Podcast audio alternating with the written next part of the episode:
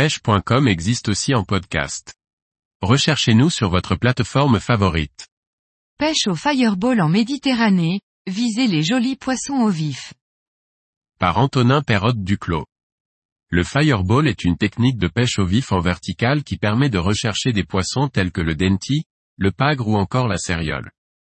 Un fireball est composé d'une tête plombée munie d'un hameçon dit tracteur, qui permet d'accrocher le vif et d'un hameçon assist, relié par du fluorocarbone au fireball qui permet d'augmenter les chances de piquer les poissons lorsqu'ils se saisissent de notre vif.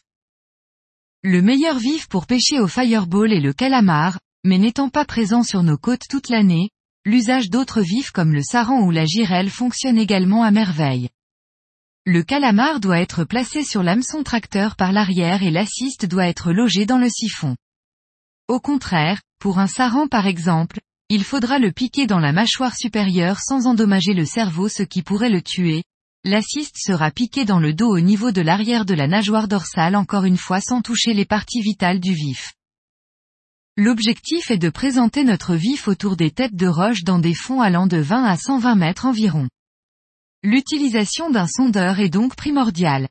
Idéalement, il faut prendre une première fois contact avec le fond puis remonter le vif de 4 ou 5 mètres pour le rendre plus facilement visible de loin par les prédateurs et surtout éviter d'accrocher le fond.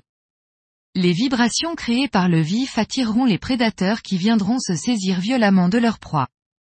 Le ferrage au fireball doit être très appuyé pour réussir à faire pénétrer l'hameçon dans la bouche extrêmement solide des dentilles et des pagres. Le fireball est la technique la plus efficace pour cibler les gros prédateurs benthiques, poissons qui vivent sur le fond, mais il est possible de l'utiliser entre deux eaux et il n'est pas rare de tomber sur des poissons trophées comme la céréole, la liche ou encore le thon.